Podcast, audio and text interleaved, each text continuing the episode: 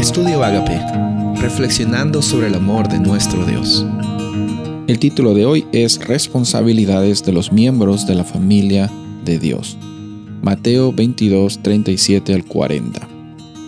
Ama al Señor tu Dios con todo tu corazón, con toda tu ser y con toda tu mente, le respondió Jesús. Este es el primero y más importante de los mandamientos. El segundo se parece a este, ama a tu prójimo como a ti mismo. De estos dos mandamientos dependen toda la ley y los profetas.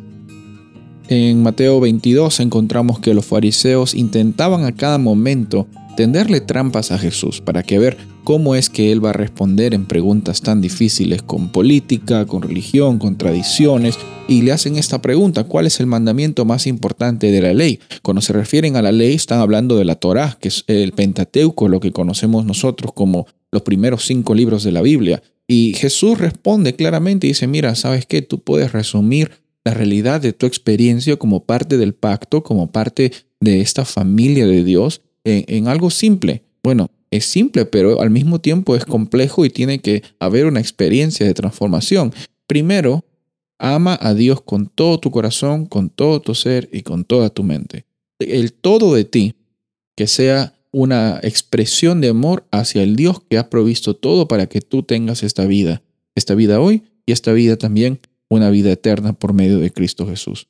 Y lo segundo también es esa experiencia va a ser una realidad y también se va a demostrar cuando tú estás amando a tu prójimo como a ti mismo. ¿Y quién es el prójimo? Bueno, el prójimo es todas las personas con las cuales tú entras en interacción. El prójimo es todas las personas en las cuales tú estás conectando, conversando, ya sea que estés comprando, trabajando, estudiando, yendo de un lugar para otro. Todas las personas que están alrededor tuyo son tu prójimo. Las conozcas o no las conozcas tengas cosas en común o no tengas cosas en común, tengas eh, diferencias de opinión o no tengas diferencias de opinión. Todas las personas que están alrededor tuyo, los amigos que tienes en Facebook o los amigos que tienes en Instagram, o las personas con las cuales tú sientes y que piensas que no te caen, todas esas personas son tu prójimo. Y como parte de esta experiencia, Jesús dice todo el Antiguo Testamento se resume en estas dos realidades. Ama a Dios con todo tu corazón y eso naturalmente va a llevarte a ti a amar a tu prójimo. No vas a amar a alguien porque esa persona te amó primero. En primer lugar, tú amas porque eres amado. Tú perdonas porque eres perdonado. Tú, tú vives porque en Cristo tienes la oportunidad de vivir. Como miembros de la familia de Dios, nosotros no estamos buscando algo a cambio, porque Dios no nos ha pedido algo a cambio. Él nos ha ofrecido la salvación, nos ha ofrecido su amor, nos ha ofrecido esta oportunidad de vivir.